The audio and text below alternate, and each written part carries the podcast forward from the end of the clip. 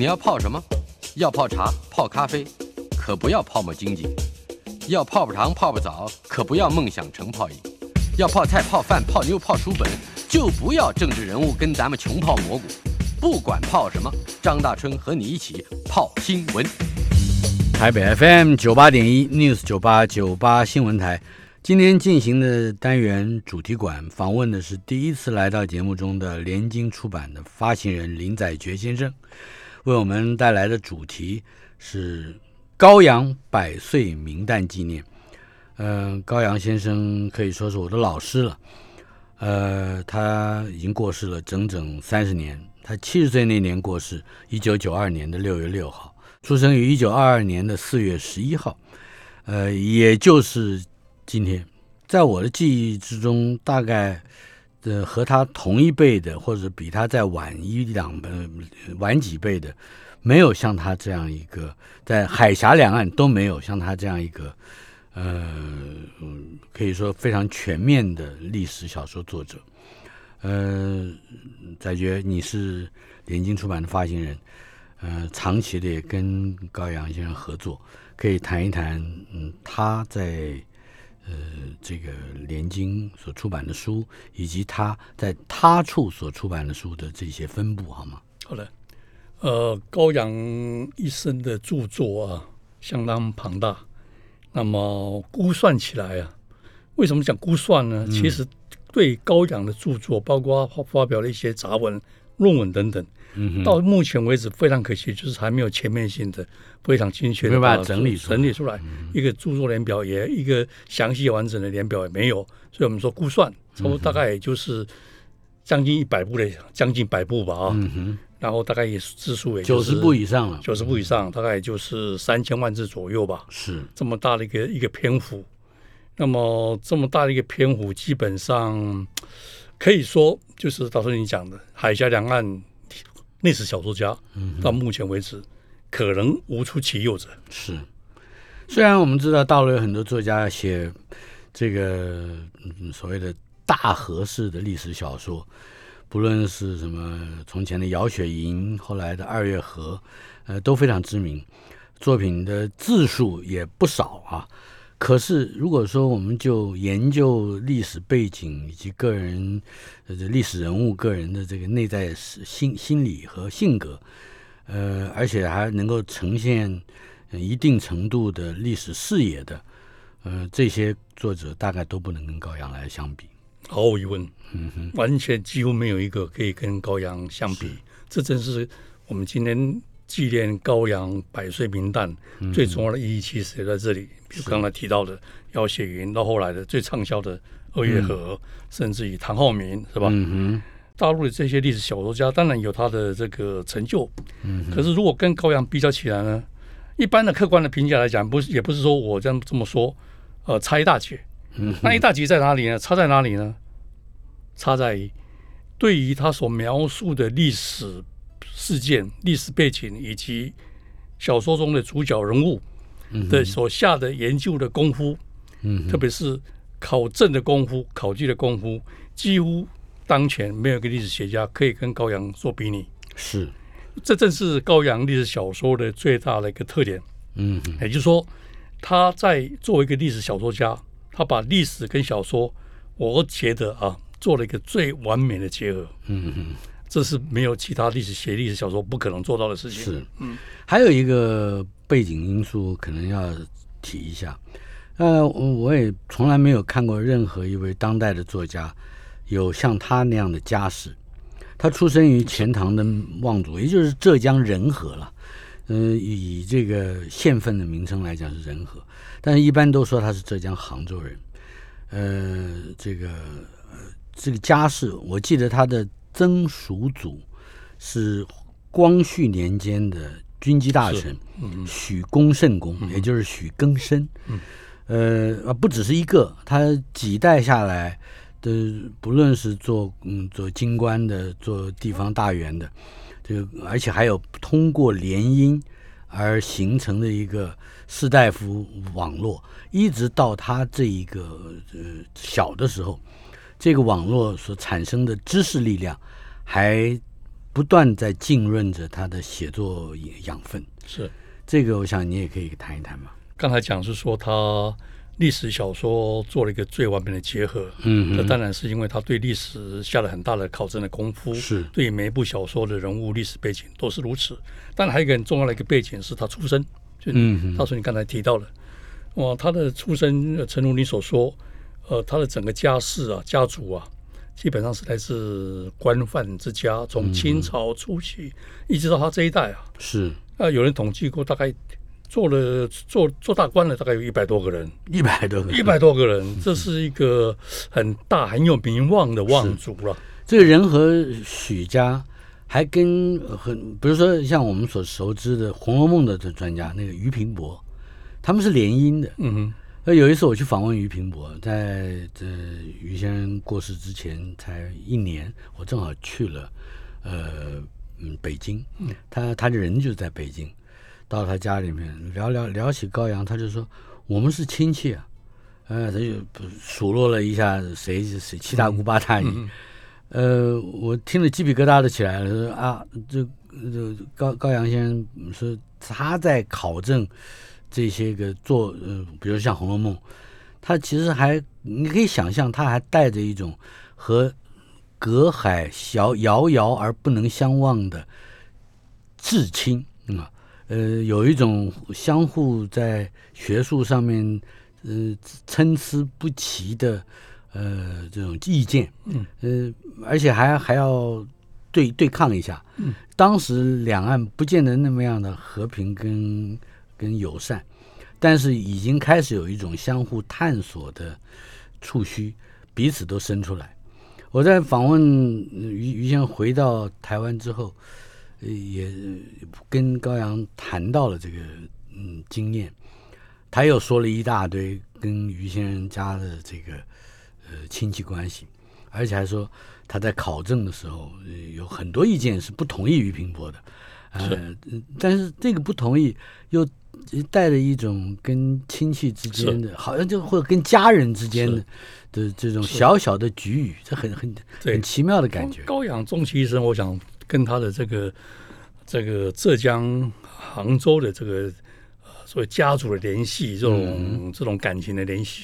实际上是完全没有断的了。嗯哼，那当然，我们这个中间最好的一个一个一个例子，就是说他为什么叫高阳？高阳为什么他比拼？嗯是吧？因为他郡望，郡望嘛啊，就是说他的这个望族的呃这个出生的一个行政区域嘛，嗯。高阳，所以。他无意中就用了高阳。呃还有就是高阳一酒徒，然后高阳又喝酒酒呀，，但他说比较比较其实是来自于郡望是。这的起源是来自高阳，嗯。所以就以高阳为笔名。高阳酒徒那是一般的说法，那当然因为刚好刚好是他也是个酒徒嗯。啊，但他比较相信的是比较他的说法是如此，是那可见说他跟他家族的这一生的这个联系是不不断的。他在台湾成为一个里程碑一样的嗯作家，是很短时间之内就发生的。是他的第一部作品连在《联合报》连载，也就是你工作的单位，呃，是李娃。《李娃传》，呃，我那时候我在读的时候还是小学生，可是他这个人之前没听说过，呃，忽然平地一声雷，嗯，出现了一部这个嗯可以说既好看，又有非常多呃细腻的考证细节跟历史嗯的观察，呃，这样的一个作品，你可以谈一下吧。但这这个是联合报呃连载的，是恐怕也是一个破天荒的没错。发现。我想应对，因为这个这部小说是从一九六四年的四月开始连载吧，哈、嗯哼，那么这也是算是高阳的第一部的历史小说，我小学二年级，小学二年级。但比较有意思的就是说，第一个呢，呃，从《李娲传》一开始呢，就已经展现出高阳写写历史小说的一个特点。嗯哼，就是说，就是刚才讲，就是《李娲传》他要写之前，当然它的起源是来自一个唐代的笔记小说《李娲》，是吧？是，但是他做了一个很充分的一些历史背景的的研究，因此可以把一个短短的笔记小说，把它弄成一个一个长篇的一个一一个小说，那是一个下很大功夫的。是，啊，第二个呢是，呃，在这部小说出版一九六五年，隔年就出版了。他写了一个前言，嗯那前前言是很有名的一篇前言，是历史什么是历史？什么是小说？历史小说、历史小说啊，这三个名名词，主要是谈历史跟小说之间的区别，但是也说明了他为什么最后他决定放弃历史。他只是这么说了，但是他终其一生里头跟历史还是还是牵扯不断的。表面上说我嗯要丢掉历史上面的束缚，是而事实上他无处不考证。无处不考证，是吧？然后，所以他他也写提到啊，为什么要写历史小说？因为他他这篇文章很有意思，就是说，呃，他认为历史跟小说当然截然不同，历史是讲究事实，嗯，是一个是实际，然后一个是呃想象，嗯，一个是非常谨慎，另外一个要非常的放纵，嗯想让想象力能够解放。哦，这两个东西啊，你不能够两者兼得，你只能选一个。嗯哼，那他他说我为什么要写历史小说呢？因为我为什么不去追求历史的兴趣？他是有极大的历史兴趣，但是为什么终于要写历史小说？因为他无法舍弃嗯，对历史小说的兴趣。无法无法舍弃撒一点小野的是是 这种啊，是就是嗯如果说是在学院里面嗯守着这个资料去解释古代人物的行行径，对他而言那个是太忧闷的事情。很忧闷。呃，小说让他可以解放充分的想象力。嗯哼，啊，因为他后来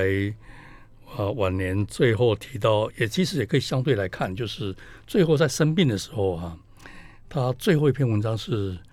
他我的历史小说的写作的心路历程哦，呀，这最后一篇，是，那他就把这个历史小说的这个发展的经过啊，这个做了一个一个一个回顾啊，很简单的一个回顾。那他们提到一个，就是写历史小说最大的乐趣在哪里？就是说，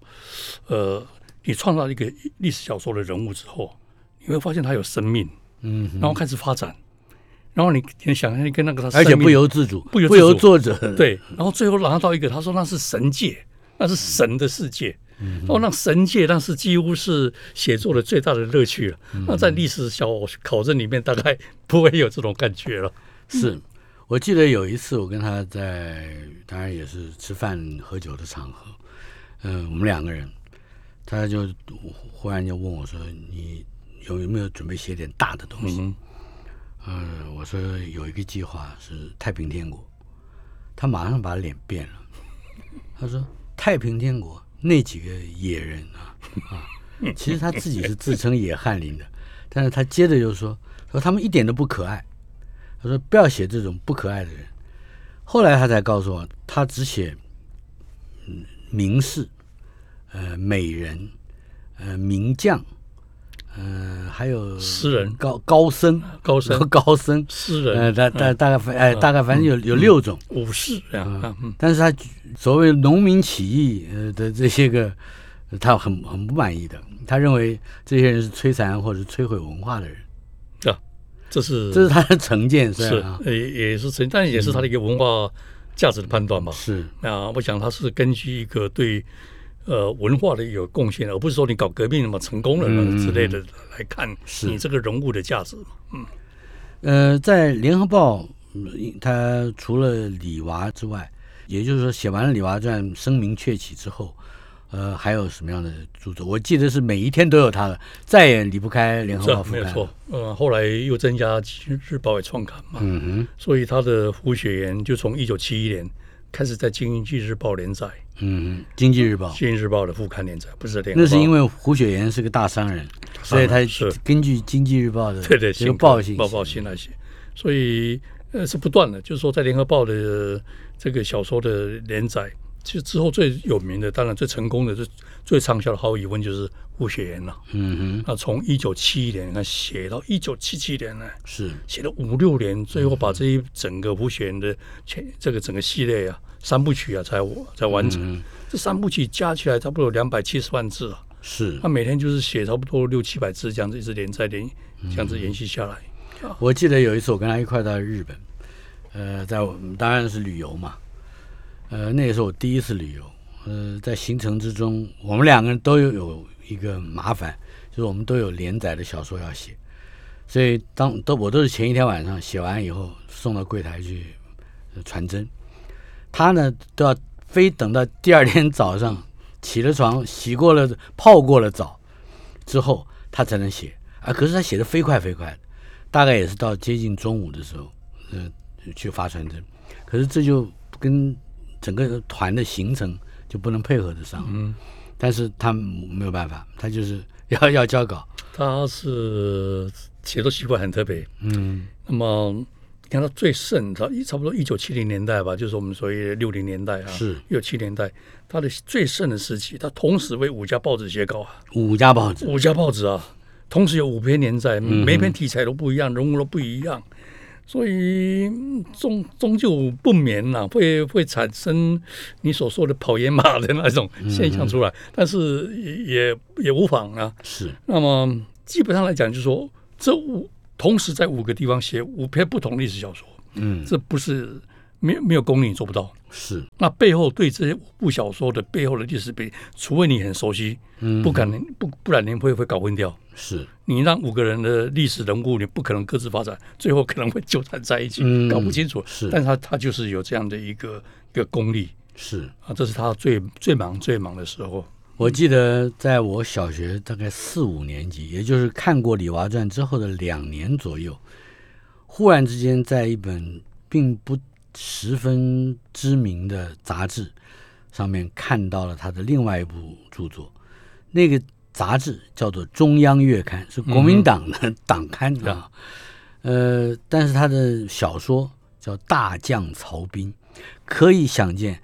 呃他对于能够一个担担负起一个呃这个守护国家的一个大将的的这种期待，可能跟他的处境跟现实，或者我们当时台湾的处境跟现实也有关系，所以他选择了这个题材。而这本书似乎不是太知名，而讲的就是在赵匡胤统一整个这个大宋江山之前的最后一役，就是伐蜀，也就是伐孟昶。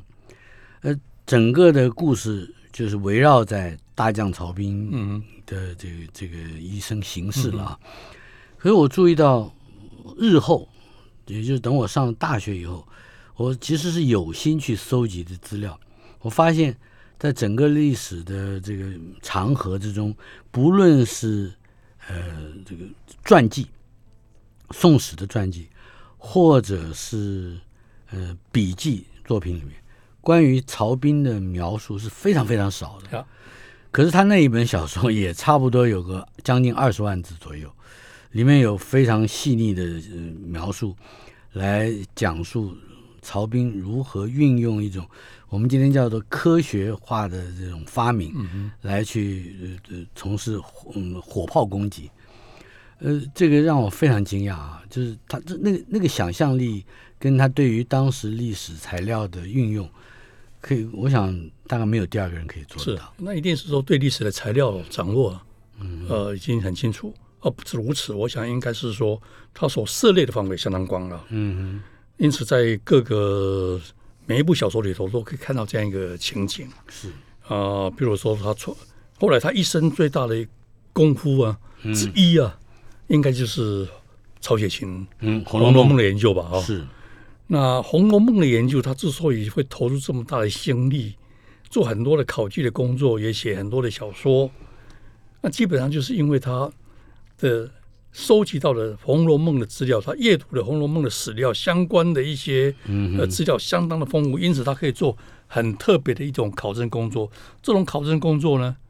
得出来结果反而跟学者学界的嗯看法是不一样的。是，当然引起会引起很学界很多的评论了，嗯但是他觉得他都无所谓。其实高阳一生在做学问、做历史考证这公务上面呢，我觉得有一个很内在、很深层的一种，哦，也许我我们可以体会的一种矛盾，就是说他怎么看学界，嗯。怎么看学院，好，这个我有，然后学界学界又怎么样呃对待他，是。是吧？这两者之间牵扯牵扯，其实是蛮蛮有趣的事情，基本上是这样子的。呃，举个例子好了，我觉得很有意思。嗯。那个萧公权啊，就当代的这个历史学家萧公权啊，清史专家史专家，嗯出版了一本《翁通和与戊戌政变》。是，他看了之后呢，他说啊，深深不以为然，里面的这个谬误啊、疏漏，想象的之多，完完全无法了解为什么出自一个历史学家会出这样的一个错误。嗯哼，所以他我讲了一句话：，哦，过去啊，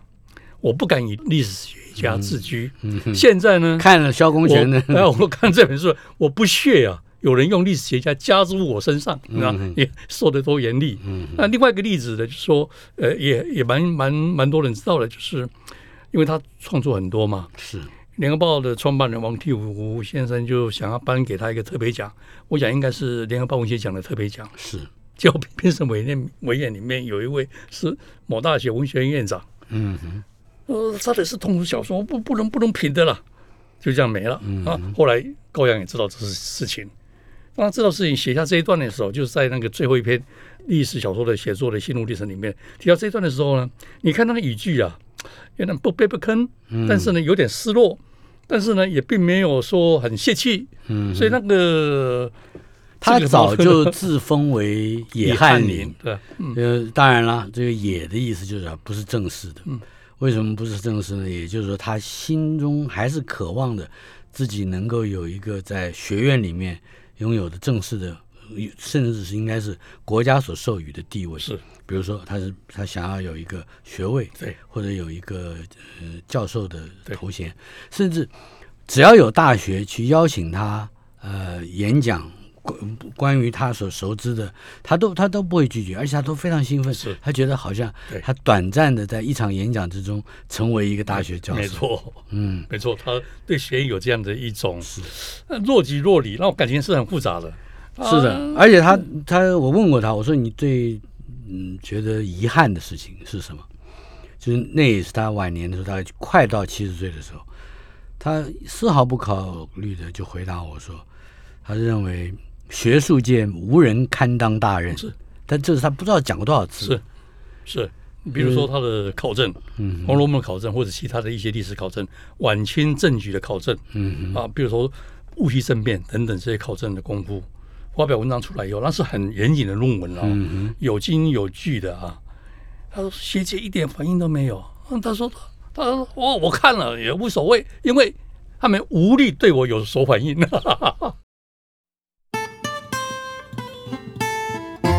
台北 FM 九八点一 News 九八九八新闻台，呃，今天主题馆访问的是联经出版社的发行人林载觉先生，今天也是高阳小说家他的百岁名旦，嗯、好像联经针对高阳在联经这个出版社所出版的书做了一些重整的活动，我记得他过世的时候。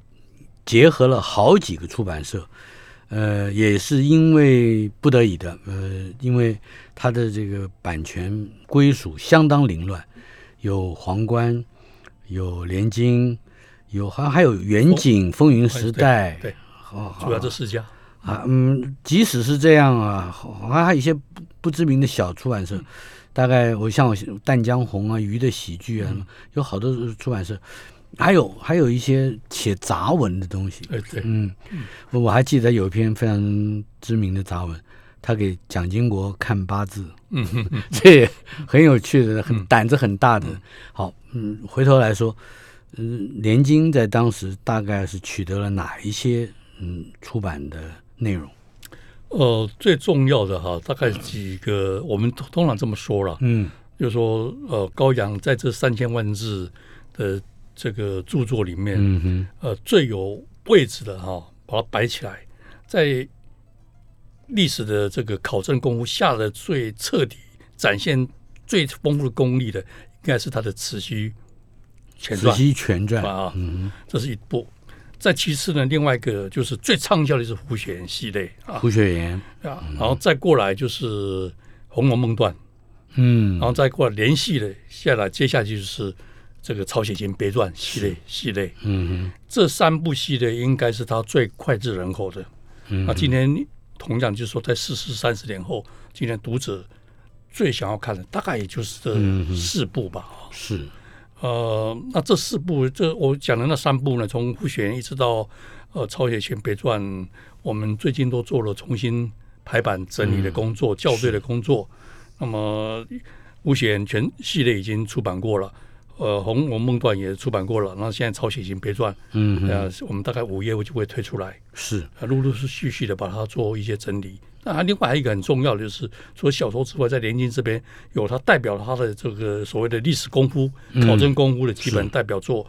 呃，高阳谈诗，高阳说诗，高阳说诗，嗯呃，高阳谈曹雪芹。嗯，高阳谈曹雪芹，啊，高阳谈诗，高阳谈曹雪芹，还有红楼一家言等等，嗯，红楼一家言，这都是非常有分量的的作品。那这些也都我们都会重新编编排，嗯。呃，就我们今天来看，还有一些呃高阳值得去叙述的，或者说被回忆的呃一些生平的事情，有没有有机会再把它呃整个的整理一遍，给他做一个比较正式的传记？是啊，我一直期望能够如此啊。现在就是说，今天我们纪念他百岁冥诞逝世三十周年。嗯哼，呃，一开始的时候我们就提到了，很可惜，到目前为止，对高阳两岸哈、华文世界对高阳的研究下的功夫还不够了，研研不足了。当然，大陆可能现在暂时不必期待，嗯可是，在台湾，我记得有一个人啊，他原先任职于呃新闻局，他是一个标标准准的公务人员，而且他也不是一个知名的作家，平常也没有写作的习惯。可是他由于他是高阳的嗯第一号大粉丝，所以他几次至少两次，呃，重新嗯整理，而且他自费出版了高阳的传记。是啊曹雪芹别传，江先生，呃，江江成陈阁格先生成是澄清湖的澄，阁是人格的是，江成阁。对，不知道这个人现在在哪里？嗯还还他还好像还是还还在对高阳保持着很高度的兴趣，也有一些陆陆续续他不放弃在在做。但是我觉得到目前为止，台湾可能最好的一本应该是呃文化大学一个中文系的博士班写的博士论文，嗯哼，已经出版在英科出版，叫做《野汉年嗯哼，高阳的小说研究》，是，作者叫郑寅郑寅。嗯哼，叫郑莹。到目前为止，我认为这部是最好的。但是，我觉得以高阳的全面性的这种介乎统包历史跟小说两者之间的做一个比较完整的研究，或者是资料整理，其实到目前为止还没有，嗯还没有。我觉得这个东西，呃，对台湾研究，当然我台湾文学需要这一块是一个空白。我觉得是，那更重要的一个背景是，因为我们谈历史小说的写作嘛，台湾的这个历史小说这几年来在各方的不断的鼓励之下，也也有不少的呃文学奖啊，比如说呃新颖文学奖呢有一个历史小说奖，我奖也很高哎，第一名是一百万块钱呢、哦，还有这个台湾历史小说奖啊、嗯等等。那么显然台湾历史小说呃在台湾已经开始要重新出发，嗯哼，但是我目前所看到的历史小说的写作，在台湾年轻一代里面有一个大问题，就是第一个不晓得历史小说是什么，嗯就怎么写不知道；第二个呢，其实写了，可是对于历史的背景或者是小说人物的这个呃研究远远不够，嗯，以至于呢，最后出来结果都是小说大于历史。是，啊，这是一个大问题。但我想从从高阳的作品里头，我想写作者应该可以去了解历史小说怎么发展，怎么写作是最好的。是，呃，高阳还有一段时间，因为居无定所，甚至可以说他没有一个家。那么，在他结束了一段婚姻之后，好像嗯漂泊了一段时间，跟联合报的联合报好像呃给接济了他一是栋房子，是可以谈谈这个背景？呃，哇，这个东西就是，这是为什么最后高阳的晚年几乎都是由联合报来照顾啊。嗯哼呃，第一个大家都知道是他稿费很多，收入大概是当时台湾稿费收入最多，数一数二的。是，但是他花费大，大部分都花在朋友交际嗯的上面去，是啊，有好客，那个我想大春你最这方面最最清楚，他们发挥无数，欠债欠债无数对，哦无数，所以最后他是生活真的是发生问题，因为有人要讨债了。嗯哼，呃，多亏联合报的这个创办人王提武先生，嗯哼，最后一次呢，就跟高阳说：“好，你就总结一下你到底欠多少钱吧。”嗯哼，然后我帮你一次把了结掉了。高阳真的是把每一笔账都全部清清楚楚算了啊，哎、那数字很大、啊，嗯很大。我我现在不好不方不方便讲，但是就是几百万了啊。嗯哼，王提武先生一笔把它勾销了，勾销了，嗯就全部把它替他还掉，还掉了。只有一个，你以后就专心写作。高阳为了回报他，就写了一封信给王先生，嗯哼，说这个好，你以国事待我啊，嗯我未来一定以国事报之啊，嗯哼，就一定要专心写作了。是，这是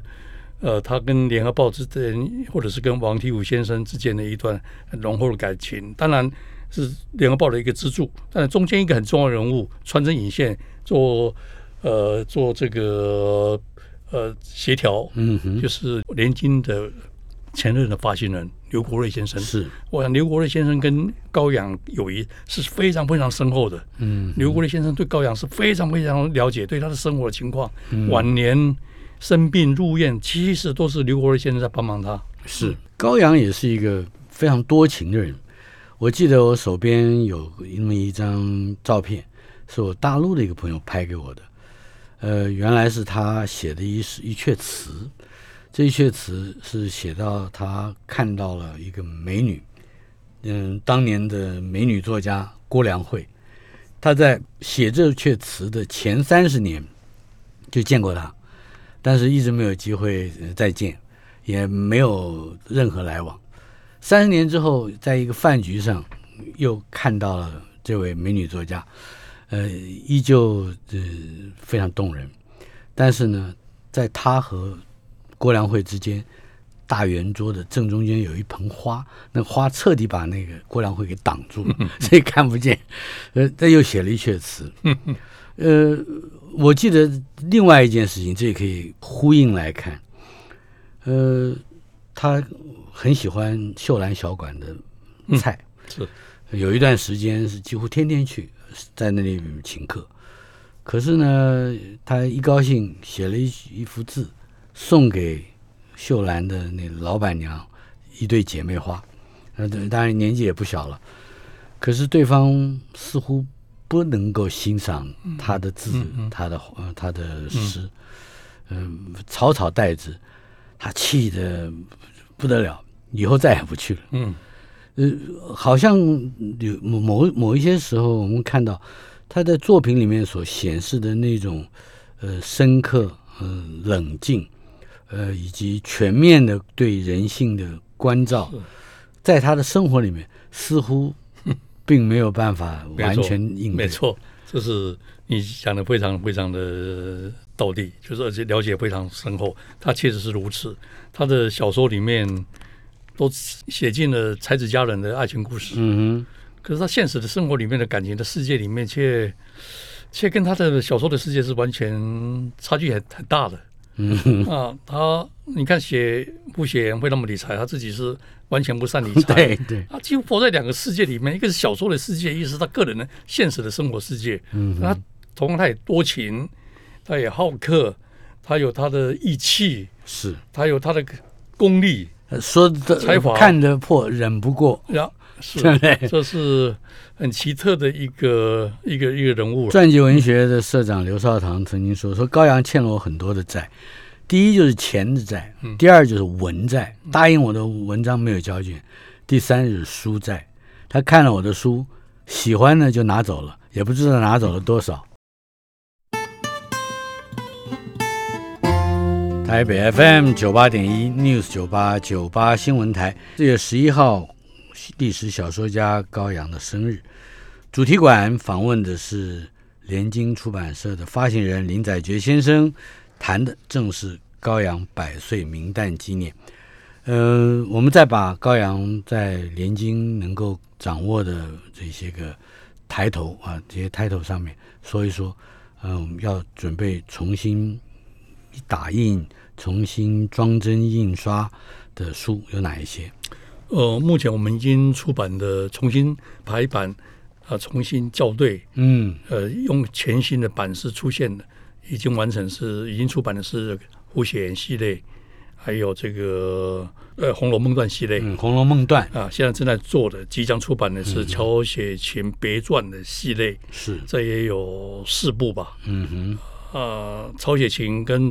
红楼加起来这两大部啊，总共就要有四百万字。嗯，我想是展现高阳的另另一个部分一生的功力的另外很重要的是小说的成果啊啊！当然，另外一个就是高阳的对于传统的诗词的重新的了解，是，呃，考证，嗯，包括刚才讲的高阳说诗，说诗了，高阳嗯曹雪芹等等这些那高阳说诗也会重新，也会重新啊那太好了。要排排排排版。我记得，我记得这里有个小故事。高阳开始写《高阳说诗》这部书，在《联合报的副刊上刊登的。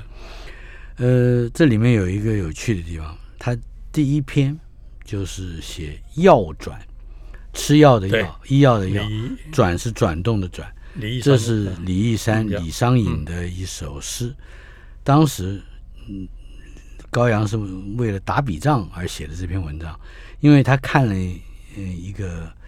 呃国家文学博士，也是知名的文学现代文学研究者，呃，也就是张爱玲的研究者，笔名叫水晶的一位学者。那么，这个水晶写了一篇文章，不知道在哪里登的，说《药转》这首诗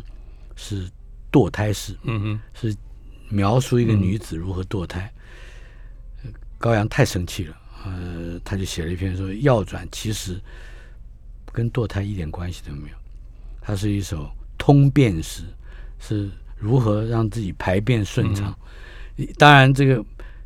通便这首诗一点都不浪漫哈，可是李义山就是有本事写出这样一首在一般人们不屑为之的题材上，呃，发挥他的这个不管是想象力也好，修辞功夫也好，高阳就是看上了这一点。他自己的作品也往往如此，是就是在一些人家不经意的，呃，但是有真实感，并且能够有一些趣味的这个呃内容里面，找到小说或者是找到诗非常高深的或者是非常幽深的趣味。没错，而且呢，呃，他离山诗的研究下了很多功夫的。嗯他有另外一篇很有名的文章，就谈要解释李一李一山的那个无题诗啊。嗯他把这些几篇的李一山的诗研究以后，对李一山已经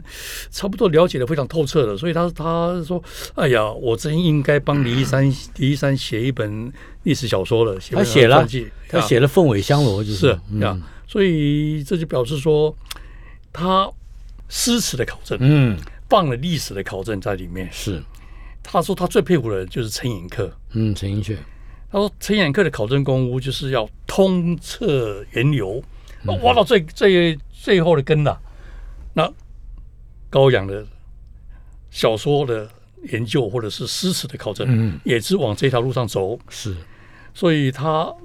哎，想到这个东西，突然想起来非常有趣的。这个陈寅恪的诗啊，台湾最早对陈寅恪的诗是。重视，然后了解他的诗里面含着密码的啊，哎，高阳是是高阳是先锋哎。嗯后来李尹史才全盘解读嘛，是但是高阳之前就已经知道他的诗里头藏着密码了。嗯哼他写了两篇陈寅恪的文章，我说高阳厉害，嗯哼真的这方面很了不起。是，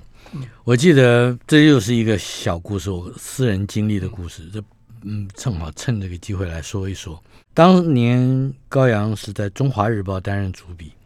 而正好要开一个国际红学会议，包括您刚刚提到的余英时先生，还有余国凡先生，呃，还有刚才我更早的时候我们提到的余平伯、周汝昌，也就是海峡两岸，还包括留美的学者。还有留美的赵刚，呃赵刚，有非常多的这个学者都来共襄盛举，都在美国开会。世界红协会议，世界红学会，国际红学会，他也提了一篇论文，他的题论文题目我还记得，大意是说曹雪芹在正黄旗的义学担任教习，是接受了敦敏、敦诚二兄弟的帮助，而得以取得这个资格的，非常非常小的一个题目。但是旁征博引，里面包括了呃敦敏、敦诚以及呃这个曹雪芹嗯本人的很多诗句啊什么这些的。但是我要提的就是，我为了这个红学会议，我去中华日报主笔室去访问他。呃，结果他看了我，他就问我说：“《红楼梦》。”我问你一个题目好了，为什么在十二金钗里面，属于元春的那张画上面背景上有一个弓射箭的那个弓？我说：“哎呀，嗯，这个我没有注意。”马上高高阳就翻脸了，就是说：“你这样还要来访问我吗？”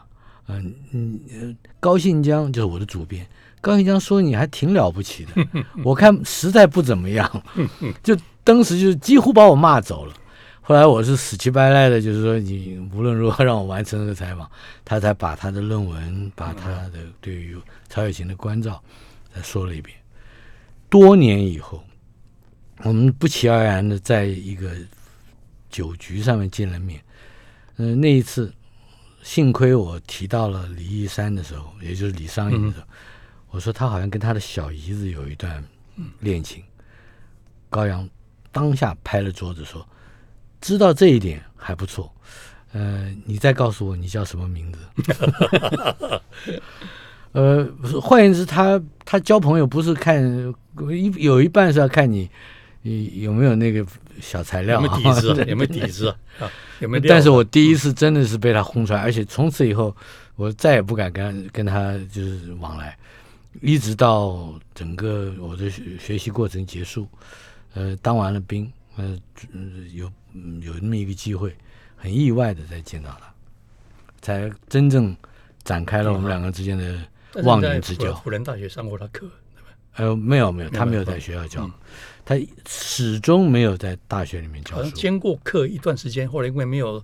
没有没没没有协力。所以就教育部不准，这是他一生非常非常怄的一个事情。是，呃，除了高阳说诗，呃，你还有印象的是他的哪一些作品出？也包括我相信杂文在内。是，我我想另外一个一部分呢，可以关照的是高阳历史小说从唐，嗯，一直到明清。但是用力最深的，很显然是清，是。清初到一直到清到清末，是呃不荆轲他也写啊，啊是啊是啊，他他秦汉更早更早了，但是最后重点都是放在清朝的这个部分。我们我是觉得更重要的一个是他对晚晚清政局的了解跟研究，是。这部分我觉得他是历史的公屋里面下的最深的一个一个部分，嗯嗯啊，特别是。呃，慈禧太后，哎，戊戌政变等等，前后的人物的关联是前因后果，中间的权力斗争的布局是，包括胡雪岩在正式的包括笔记小说里面，也只有几百个字的记记载，正史里面甚至根本提都不提。但是胡雪岩跟盛宣怀各占一方，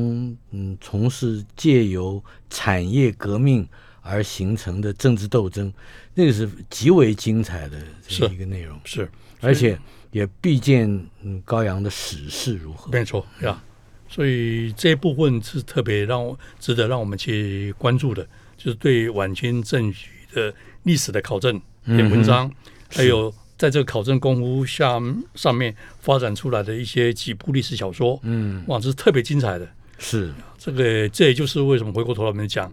因为他太熟悉了戊戌政变的前前因后果来龙去脉，对慈禧太后他也非常了解，所以他会才会解释说这个萧公权怎么会写出这样这样一本一本书出来。嗯，他在写历史小说的过程之中，尤其是以清代为背景的那个小那些小说里面，包括曹雪芹、胡雪岩以及慈禧母子君臣这一类的，我相信他还有一个非常强大的动力。或者是动机，那就是在从事这些清代史料的整理跟再创造，或者有我所说的以小说造史的这个过程之中，他其实是在回家，回他的老家，回他的故乡，是。回他的奶奶的那个时代，他的生活，他的望族跟整个清朝局势的密切关联。所以，一个不断回家的野翰林，嗯，那我们要了解他的文学成就的时候，恐怕要从他的返乡情感上做进一步的追溯。是，没错。非常感谢这林载觉先生，联经出版的发行人。今天我们的主题：高阳百岁明旦纪念。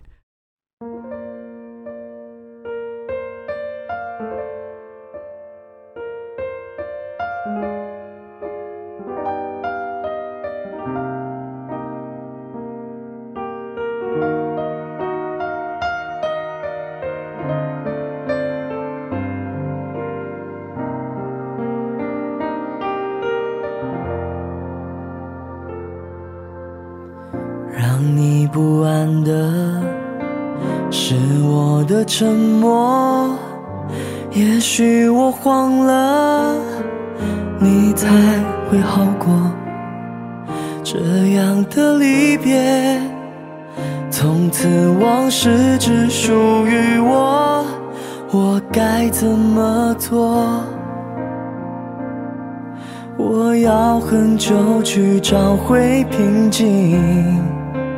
一张一张。的删掉合影，逃离梦境，让自己清醒。如果公平，就不是爱情。所以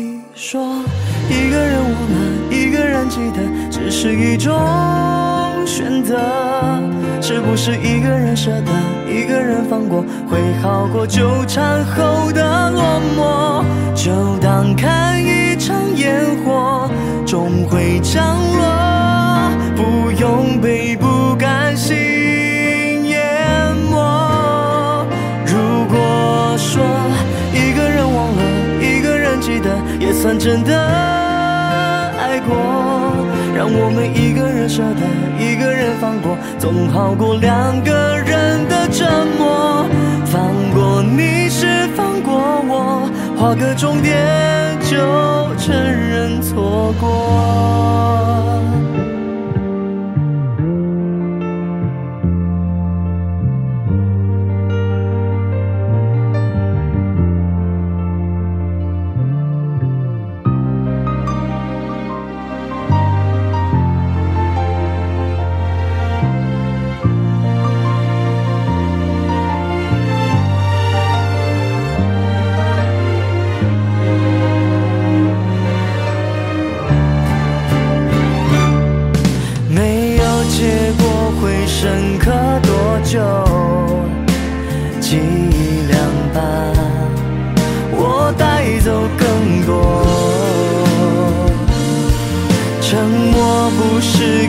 为我懦弱，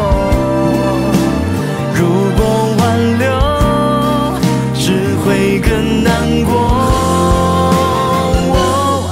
如果有一天我们再相遇。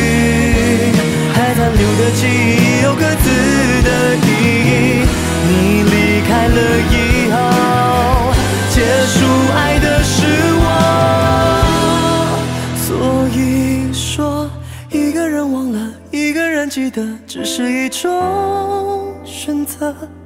是不是一个人舍得，一个人放过，会好过纠缠后的落寞，